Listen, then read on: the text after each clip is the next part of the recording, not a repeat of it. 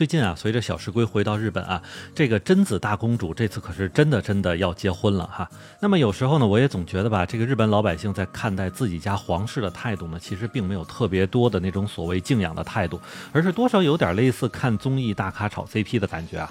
那么这次呢，也是从九月二十七日小石龟抵达日本成田机场开始呢，日本民间的舆论和媒体报道就从来没停过。但是就和我上面所说的那样，其实除了少数一两家主流媒体之外呢，其余无论是社交平台也好，还是一般的中小媒体也好，整个的言论倾向都是非常歪的感觉。不过呢，我还是想在节目之前引入一位咱们听众朋友的话哈，那就是无论怎么样，对于贞子公主的婚礼，还应该是抱有一个祝福的态度才是。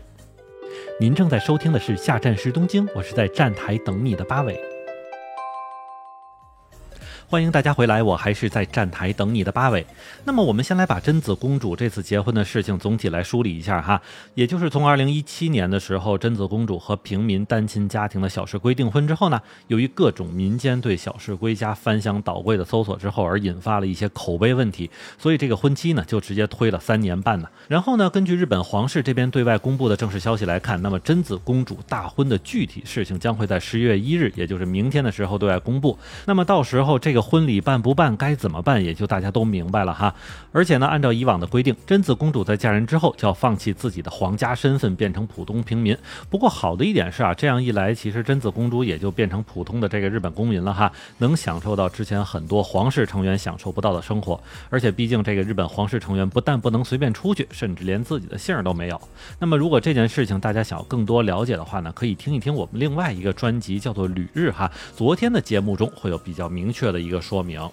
其实，单纯就对贞子公主本身来说呢，日本老百姓还是挺喜欢她的。毕竟从自己的相貌啊、仪态呀，以及口碑上，其实到订婚之前，贞子公主本人还确实就没什么问题。可就是这个要嫁的驸马小石龟就真的不那么省心了。因为从日本民间扒拉出来的一些黑料来看呢，小石龟同学基本上可以用凤凰男、老赖、海王这几个词来形容概括。不过里边除了欠钱不还这件事儿相对实锤了之外呢，另外其他几个还是有点捕风捉影的意思啊。毕竟大家想想看哈，这个好歹也是公主嫁人，如果这个驸马被抓住了有绝对人品问题上的这个黑料，那么无论如何，公主的父母一方一定要棒打鸳鸯了。但就算如此啊，从整个社会舆论上看，贞子公主这场婚礼被人诟病的还就是小石龟本人。虽然她的那些问题是真真假假，但是小石龟本人呢，估计也算不上什么正人君子。而其实呢，这个问题如果只在网上进行发酵呢，多少还就算是个茶余饭后的话题。可这次从小石龟回到日本之后的一系列举动和措施，再加上老百姓们的一通卷，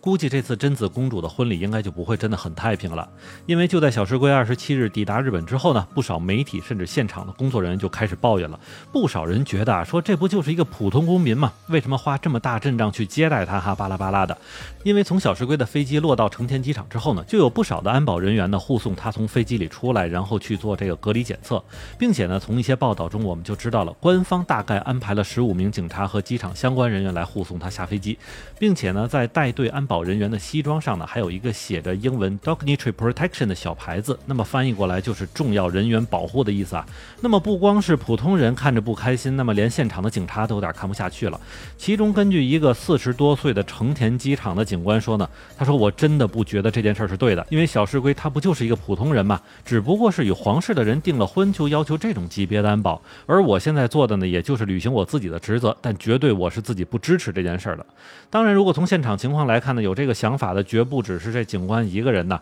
因为按照日本媒体的说法呢，是作为一个普通公民就这样去花费国家的税金，而且。”最重要的是，这个人的口碑还是不怎么样的。那么另外呢，航空公司这边呢，也给小石龟安排的是商务舱的第一排座位啊。嗯，而且按照日本一些媒体对这件事情的描述，就是为了不和普通人见面，那么航空公司又让小石龟在最后一个下的飞机。那么也是在做完检疫检测之后呢，又有一名警察去专门操作了交通信号灯，来方便小石龟搭乘一辆汽车离开。那么据说这种情况只是在之前天皇出行的时候才有，那么一般的皇室成员在出行的时候是绝对不会有警察来通过交通信号灯的操作来提供交通便利的。所以几乎是所有的日本媒体都在说，这个人是不是已经达到天皇的级别了呢？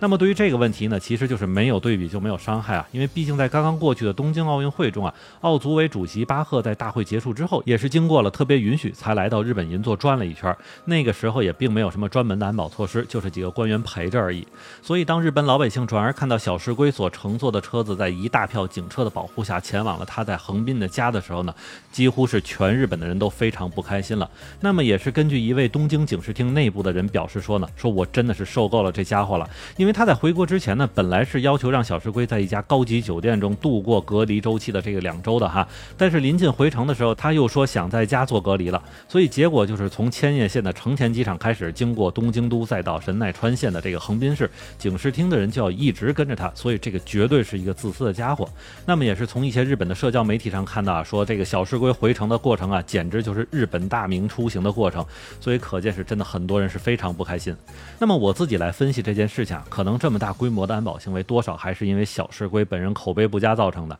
因为日本老百姓的一个特点就是这件事儿，我要是看着不爽，我肯定是要骂两句。但是小市龟目前所做的这种出行花费，基本上都是税金支撑。那么如果民众在想到这个讨厌的家伙还在花着自己交的税金再去出行呢，那就肯定是更不爽了哈。所以估计要真的是没有这种级别的安保的话，小石龟会不会在回家隔离的路上就被民众们扔了臭鸡蛋呢？那么感谢您收听下站是东京，我是在站台等你的八尾。